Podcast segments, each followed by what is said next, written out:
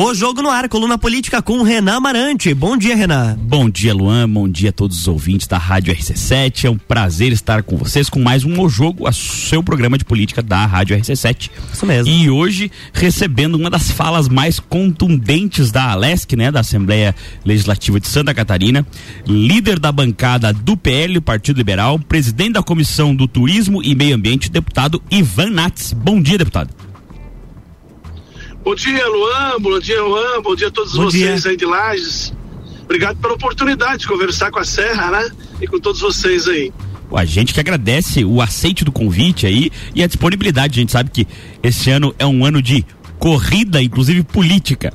É, deputado, eh, o senhor como líder da bancada do PL, a sigla que mais cresceu em Santa Catarina nos últimos tempos, qual é a expectativa do partido para as eleições de 2022? Olha, o partido está pronto, né? Eu tenho notado aí é, outras siglas brigando a foice, facão, um faqueando outro pelas costas, né? As matérias de política todo, toda hora são diferentes nas outras siglas e a gente fica na, na expectativa. Nós, do Partido Liberal, do Partido do Presidente Bolsonaro, estamos com o time pronto, né? O nosso candidato a presidente da República é o presidente Bolsonaro.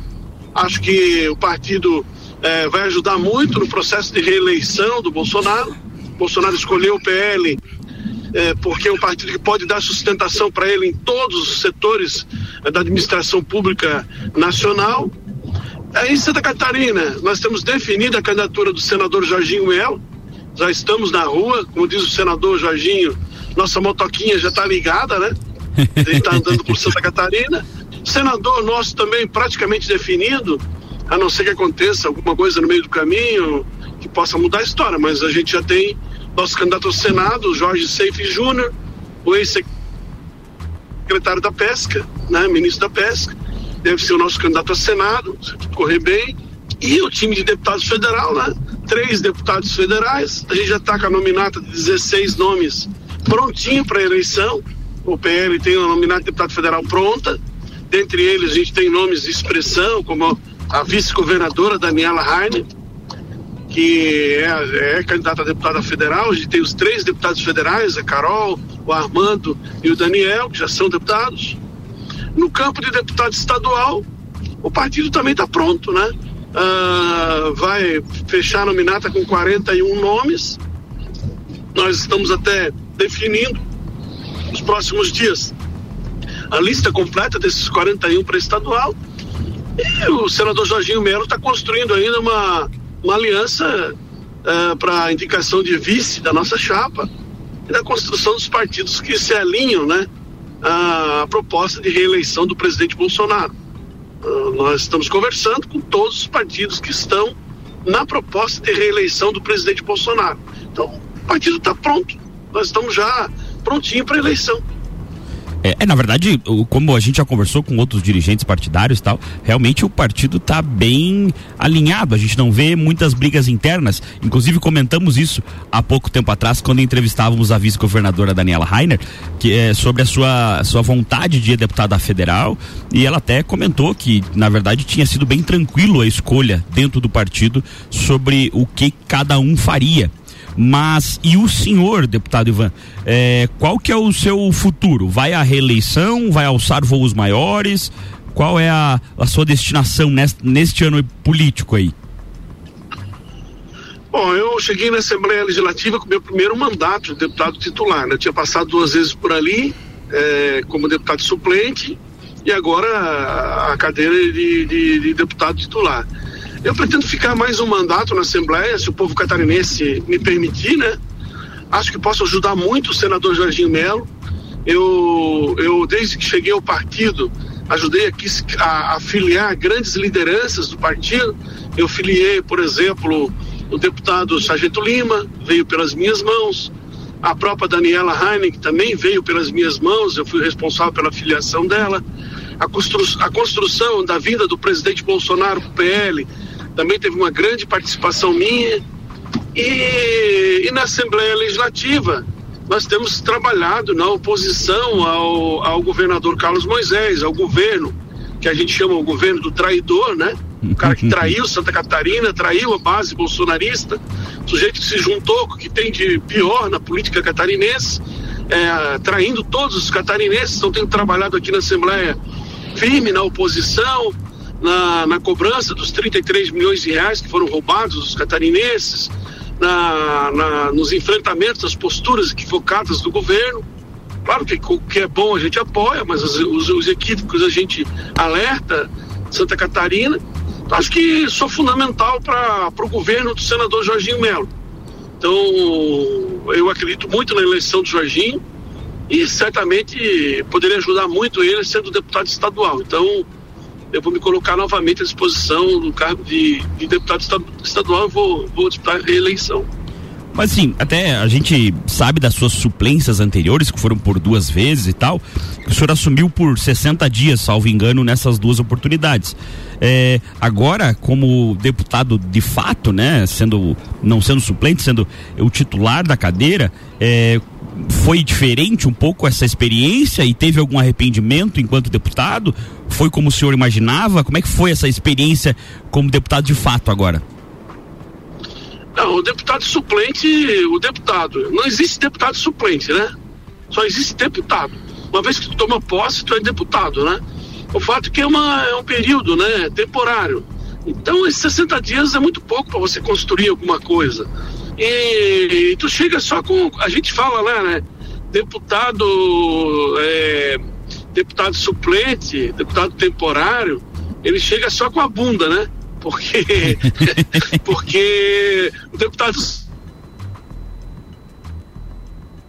ele, as pautas dele, você tem que seguir a linha dele, né? Então é muito, muito difícil você operar é, trancado, né? O deputado chega sozinho. Quando você é titular, não. Quando você é titular, você pode fazer um planejamento de quatro anos, você pode. É, você pode. É, é, é Alô? Acho que nós tivemos um problema de conexão com o deputado, a gente faz um break e na sequência a gente retoma com ele. Pode ser, Renan? Pode sim, pode sim.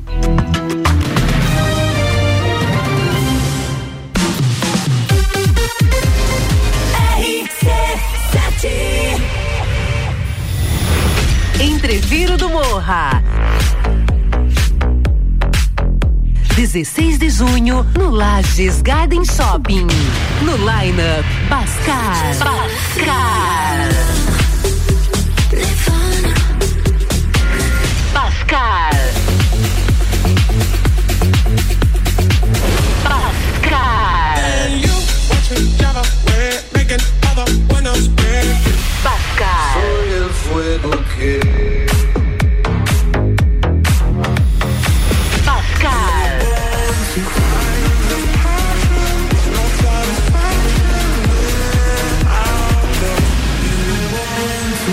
Ingressos à venda pelo site rc7.com.br.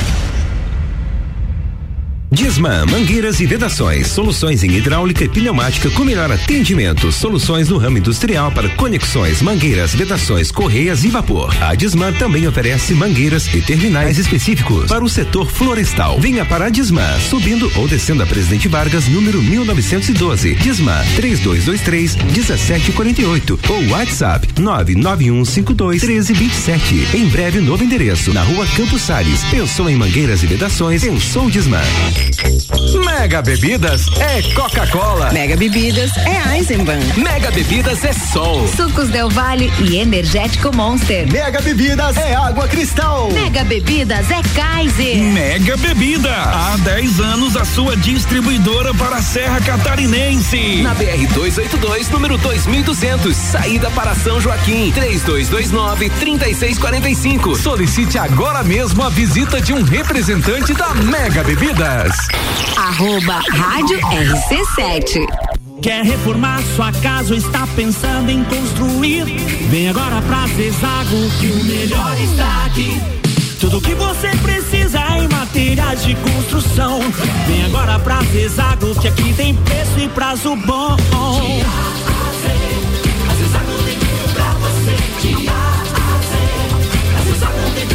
A amarelinha da 282 no Trevo do Batalhão. Siga-nos nas redes sociais. Arroba Zezago BR 282.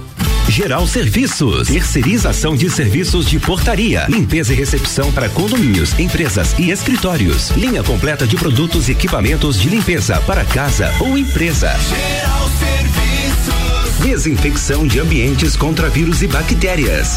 Geral Serviços. Com a super equipe treinada e qualificada. A redes sociais e nos fones 999-295269 ou no 33804161.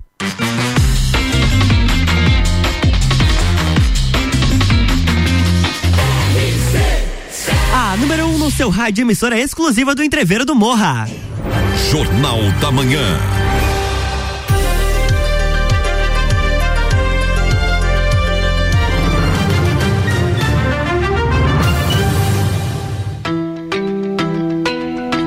Estamos de volta, bloco 2, Renan Marante. Estamos de volta, bloco 2. Tivemos os pequenos problemas técnicos que aqui nesta manhã chuvosa na Lages e agora voltamos com a entrevista aqui com o deputado Ivan Nats. Me ouve bem, deputado? Bom, o sinal voltou. Vamos Telefonia no Brasil, né? No primeiro bloco, o, o senhor comentou que eh, faz uma verdadeira oposição aí aos maus projetos do governo Moisés e dizia que ele se uniu com o que tem de pior da política catarinense. Eu queria saber primeiro se o senhor acredita, sendo deputado estadual, que consegue ver bem o clima político dessas eleições, que há possibilidades reais do governador Moisés se eleger e quem são essas pessoas que o senhor afirmou serem as piores do, do cenário político catarinense? Olha, a gente precisa fazer uma retrospectiva, precisamos voltar atrás. Quando a população catarinense votou 17 de cabo a rabo, ela votou contra um sistema político que governava Santa Catarina há muitos anos. Uma união de, de, de partidos, né? Sempre comandada pelo PMDB, pelo PSD, é, as pessoas que estão no governo, desde de Luiz Henrique da Silveira, ah, passando pelo, pelo, pelo meu amigo, o governador Colombo. Então, um grupo que governava Santa Catarina que os catarinenses rejeitaram. Nós tínhamos eh, na eleição passada uma chapa comandada pelo, pelo Merizio, né? Que eh, organizava uma parte da política do Estado, eh, que comandava o Estado. Nós tínhamos outra chapa que, que era comandada pelo, pelo MDB, né, que era a, a, a turma do, do, do, do falecido ex-governador Luiz Henrique. Então, o que, que os catarinenses fizeram? Os catarinenses rejeitaram essas duas chapas e votaram o que a gente chamou de cabo a rabo no, no 17 para construir uma nova força política em Santa Catarina. Então, as urnas mostraram uma rejeição a esse grupo. E, e votaram, então, num desconhecido, um sujeito que não tinha nenhuma expressão política, um sujeito que não tinha nenhuma experiência, um, um cara que passou a vida toda dentro de um quartel, não tinha nenhuma nada para mostrar para os catarinenses e, enfim, os catarinenses, na sua soberania democrática, escolheram esse sujeito. O que, que esse sujeito faz hoje? Ele governa com aqueles que, o reje... que as urnas rejeitaram. Ele governa é, contra o presidente Bolsonaro, ele governa contra o presidente que, ele, que elegeu ele, porque as pessoas votaram nele porque ele se dizia o candidato do Bolsonaro, embora o Bolsonaro nem soubesse quem ele era, ele se elegeu é, nas costas do Bolsonaro, a primeira coisa que fez foi virar as costas do presidente. Então é um traidor de Santa Catarina. E sendo traidor, natural que se juntou, né, com aqueles que Santa Catarina rejeitou. Hoje quem governa Santa Catarina até um pouco tempo atrás era era o, o chefe do gabinete da, da, da, Assembleia, o Heron, ele que era o governador de verdade do PSD, é, chefe de gabinete do, do, deputado Júlio Garcia, e que trouxe para junto da Assembleia, junto do governo, toda aquela turma, né, que Santa Catarina rejeitou. Então é só olhar hoje os palanques na rede social, quando você vê uma foto do governador em, em, em sessão, em em entrega de obra, em ato político, quem é que está em cima do palanque?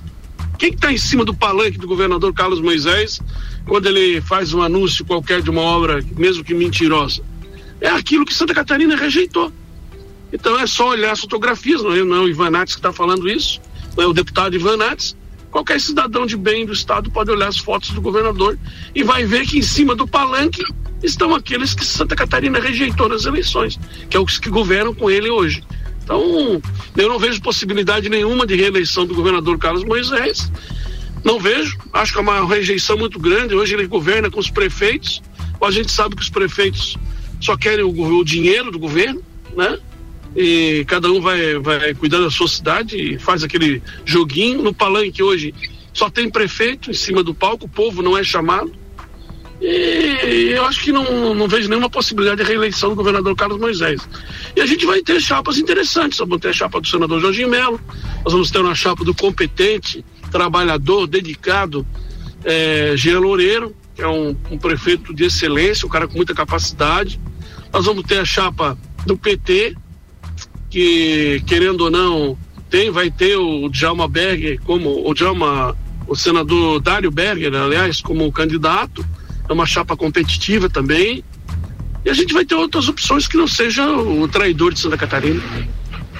Ah, entendi, na verdade, o que o senhor comenta ali do, a respeito dos prefeitos, eu acredito que deva ser o que conversamos há pouco em outras entrevistas, que esse plano mil, ele acaba trazendo os prefeitos para o lado do, do, do, governador Moisés, mas não com fidelidade política, já que esses prefeitos têm partido, têm é, outros, outros métiers políticos que não o do governador. Então, na verdade, eles vão usar esses valores, vão uh, ficar bem com a sua população, mas efetivamente não vão trazer votos ao governador Moisés. É isso que o senhor quis se referir, né? É, o que eu quero dizer é isso, é que quando um prefeito sair suponhamos aí um, qualquer prefeito da região serrana, aí de São Joaquim, vamos supor, ele vai ter que dar explicação para o partido dele.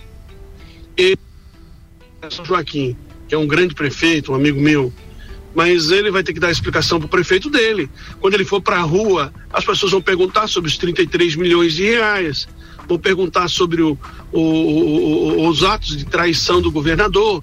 Então, os prefeitos vão se recolher. Todo prefeito quer receber o dinheiro. E o plano mil, o Luan, Juan e nossos ouvintes, é uma fraude. O governo faz uma proposta porque o cofre está cheio. Nós, nós tivemos alguns fatores que permitiram que o Estado de Santa Catarina seja o maior arrecadador hoje de impostos do Brasil. É um governo que só arrecada. Hoje a Assembleia vai votar em aumento de imposto sobre o leite, sobre o trigo, sobre os derivados do trigo, do leite, aumentar imposto da, de produtos da cesta básica. Então, o governo que não foi perdoado de pagar a dívida, a dívida da União, só isso aí já entupiu os cofres do Estado. Ficou dois anos na pandemia sem prestar serviço público, não gastou nada. As estradas não foram, não tem manutenção nas estradas. As estradas catarinenses estão largadas ao, ao, ao tempo, faz quatro, fazem quatro anos. As escolas não funcionaram. Nós somos um estado é, produtor de proteína. Nós vendemos carne e frango para o mundo inteiro. Nós tivemos a, as pessoas ficarem em casa no mundo inteiro. Então nós vendemos mais frango, vendemos mais carne. O dólar subiu, dobrou de preço. Então a exportação dobrou a arrecadação. Nós é. E quando eu assumi a Assembleia, eu pagava 235 para encher o tanque do meu carro. Hoje eu pago 420. Então nós estamos recolhendo o dobro de imposto sobre os combustíveis. Hoje qualquer um, qualquer um que enche o tanque deixa 150 reais para o Estado, imposto. Nós temos o preço elevado da energia elétrica, que é um grande arrecadador de imposto. Também dobrou o preço. Então o governo achatou mais dinheiro. Então é um governo que só tem dinheiro, porque suga o catarinense. E o que, que, ele faz com esse dinheiro? Como ele é incapaz de produzir obras, como ele é incapaz de recuperar uma escola, como ele é incapaz de fazer uma coisa boa para os catarinenses, ele está mediando, desovando o cofre e entregando dinheiro para os prefeitos. E o plano mil, me, me desculpe, Luan, Luan, nossos ouvintes a, a estender isso, mas os nossos ouvintes têm que entender, o Lagiano tem que entender, que o plano mil é uma proposta política e que é um plano de quatro anos. E o que o governador está fazendo hoje é prometer entregar dinheiro para o ano que vem. Mas no ano que vem, quem vai ser o governador? Vai ser ele? Quem vai ser o governador? Vai ser o governador Moisés? Não, mas... Então, o plano mil é uma fraude, né? Todo mundo está vendo isso. O, o senhor falava há pouco sobre os aumentos de impostos. E atualmente a gente vê uma briga de quem é o pai da criança no que tange aos aumentos. Leite, como o senhor comentou, a própria gasolina. ah, e o Estado joga um pouco para a Lesc, a Lesc devolve um pouco ao governo do Estado. E, e para o senhor, quem é o vilão dessa história? Quem é o, é o pai dos aumentos? O, o- combustível ele tem ele tem é, combustível ele tem preço internacional né a gente sabe que não tem como controlar o preço dos combustíveis porque o do ele é baseado no no ele é baseado no no preço internacional do petróleo É né barril do petróleo, né? então, é, barril do petróleo. Então isso é muito difícil de controlar. Eu, eu vim recentemente da Europa, eu fiz duas viagens recentes para a Europa. Combustível também está tá ao mesmo preço é, fora do país, né? Agora, é, esse é o papel do governo federal. Nós precisamos valorizar o real. É, nós precisamos valorizar o dinheiro. Ah, esse é o grande problema nosso. A gente tem um, um, um dinheiro que está valendo muito pouco. Nós temos que ter cuidado com isso aí. Uma crítica que eu faço ao presidente Bolsonaro, faço poucas críticas a ele, mas uma das críticas que eu faço é, é- é misturar política com economia. Eu acho que o Paulo Guedes deveria ter um pouquinho mais de autonomia administrativa para poder valorizar um pouco mais o real. Então essa, essa questão do combustível ela não tem muito vilão não. Eu acho que ela é meio, ela é meio, é meio coisa internacional mesmo. É política Agora, o internacional. governo está dando risada, é política internacional. Agora, o governo está dando risada, né? Porque quanto mais caro o combustível, mais dinheiro põe no caixa. Mais, mais dinheiro para comprar prefeito, para fazer política, né? Nas costas do catarinense. O governo está com o cofre cheio. Então, o que, que o governo podia fazer? Podia abrir mão de uma parte dos impostos. Podia abrir mão de uma parte do que o povo paga. Não arrecadar mais e mais e mais e mais. E aí usar esse dinheiro que está sobrando para fazer política. Então pega o dinheiro do, do trabalhador, pega o dinheiro do trabalhadora, pega o dinheiro daquele que mais sofre com o preço do combustível, pega o dinheiro e dá para fazer política. É isso que está acontecendo. O plano mil é o dinheiro do trabalhador. E quando, na verdade, a gente podia ter uma política pública de redução de impostos. Hoje, eu repito, Luan, o Luan, nossos ouvintes, a Assembleia vai votar um projeto de lei que aumenta o imposto do trigo, do leite, dos seus derivados. Isso é inaceitável. Pois é, mas o, o leite já não tá em. O, o leite já não tá em valores estratosféricos, assim? Ah, mas é que estão tirando o leite da cesta básica, né? O leite de caixinha está saindo da cesta básica. Então a alíquota de tributo está aumentando. É, o governador tirou o leite da cesta básica. Então aumentou a alíquota do imposto. É, nós apertamos, a Assembleia apertou. Agora hoje vem um projeto de lei do governo que mantém o imposto sobre esses produtos, né? Para quê? Eu faço essa pergunta aos catarinenses. Deputado Ivanates faz a pergunta: para que tanto imposto?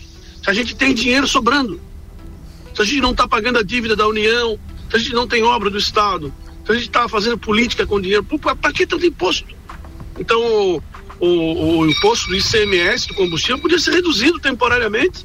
Ó, pessoal, nós estamos com superávit, nós estamos arrecadando mais do que estamos gastando.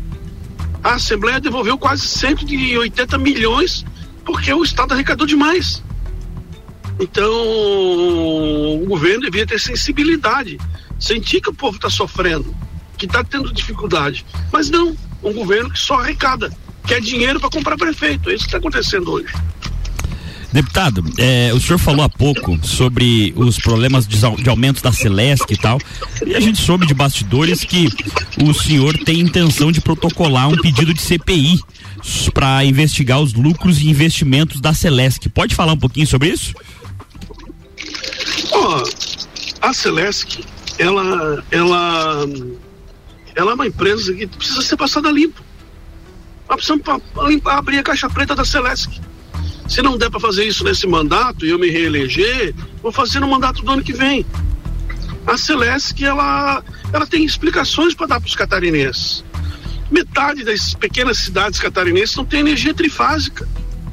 Nós estamos aí com municípios eh, aguardando a chegada da energia trifásica para o produtor poder eh, produzir uma pequena indústria atrás da sua casa, eh, fazer a conserva do, do que colhe na horta. Os, os- os equipamentos, os maquinários, eles vêm todos trifásicos. A energia monofásica acabou no mundo. E nós temos uma, diversos municípios do estado ainda com energia monofásica. Isso impede que o, que o pequeno produtor, a produtor familiar, possa ter um negócio, possa é, ter uma, uma renda dentro da sua propriedade para manter o filho na, na produção rural. É, outra coisa, ninguém explica o preço da energia elétrica. A gente não sabe por que, que a energia elétrica é tão cara. Ah, nós temos municípios em Santa Catarina com constante queda de energia. Chega a ficar três, quatro dias sem energia elétrica. Por que, que isso acontece? Então, o que a Celeste está fazendo? Onde ela está investindo o seu dinheiro? O que, que ela está fazendo com o dinheiro que arrecada dos catarinenses? Nós estamos distribuindo milhares e milhares de reais em, em, em lucros para os diretores. A empresa que mais tem reclamação no PROCON é a Celeste. É a empresa que mais se reclama. O atendimento é péssimo. As pessoas ficam na fila, ficam na chuva para entrar nas agências, não sabe quem manda. Você fala com um computador. É uma empresa que está aí para desenvolver Santa Catarina. Então a Celeste precisa dar explicações para os catarinenses e precisa ser passada limpo. Esse é o meu desejo. Se eu me reeleger deputado estadual, vou fazer a CPI da Celesc e nós vamos entender como é que essa Celesc funciona. Tem diretor, o Juan, Luan, nossos ouvintes, que recebe 60 mil por mês na Celesc. Isso é um absurdo. Diretor político, gente sem qualificação, gente que não tem né, nenhuma qualificação técnica, está lá porque alguém, algum político indicou. Deve estar tá fazendo uma rachadinha, né? Porque 60 mil reais é muito salário para qualquer pessoa. Então tem que passar limpo, Celeste excelente, deputado. Deputado, infelizmente nosso tempo está se afindando. Eu queria parabenizar o senhor por sempre se manter bem firme na defesa das suas posições, agradecer pela maravilhosa entrevista. O senhor respondeu efetivamente tudo que foi perguntado. E por favor, fique à vontade aí para uma mensagem final com vocês, deputado Ivan Nats. Ivan Nats. Obrigado com a Serra, conversar com vocês, conversar com a rádio. E eu, eu, eu, eu, eu fui o vereador mais votado aqui da minha cidade, na minha eleição, quando fui vereador. Eu sou um cara que não vivo da política, não dependo dela. Aliás, qualquer sujeito que não vive da política, ele tem prejuízo. Ele tem prejuízo. Ele tem prejuízo quando assume qualquer cargo público. Isso é uma, uma grande verdade. Há uma ilusão de que que o salário, isso aí tudo, tudo bobagem, porque se gasta muito mais do que se arrecada. E eu, eu, eu, cheguei aqui na Assembleia porque as pessoas sabem que eu sou um cara transparente, eu sou um cara que falo aquilo que eu acredito, que eu gostaria de ficar aqui, mas não vou fazer nada contra os meus princípios para continuar aqui. Então, graças a Deus, tenho recebido muito apoio, muito crédito do meu partido, o Partido Liberal, da qual eu sou líder na Assembleia. E estou aqui para ajudar Santa Catarina. Então, muito obrigado a todos vocês. Contem sempre com o deputado Ivan Nates. Queria convidá-los para me seguir nas redes sociais, no Instagram, arroba deputado Ivan Nates. Por ali, todo mundo acompanha o deputado aí. Valeu? Pode deixar. E quando o senhor vier a Lages, fica aí o convite para passar aqui na rádio para uma entrevista pessoalmente e tomar um café conosco. Valeu, um abraço. Um abraço. Sempre tenho contato com o Seron, falei com ele, falei com ele em Brasília essa semana. E a gente também está sempre pronto para ajudar Lages, principalmente na questão do turismo, né? Eu tenho uma identidade muito grande, fortalecimento do turismo de Santa Catarina, e Lages vai entrar agora com a coxilha rica, vai recuperar aquilo que já foi. Lages já foi um importante destino turístico catarinense. E a gente está trabalhando para resgatar isso aí. Um abraço. Isso aí, um abraço. Renan, próxima quinta-feira estamos de volta. Estamos de volta, oito e meia da manhã, com o programa O Jogo, o seu programa de política da Rádio RC7. Jornal da Manhã.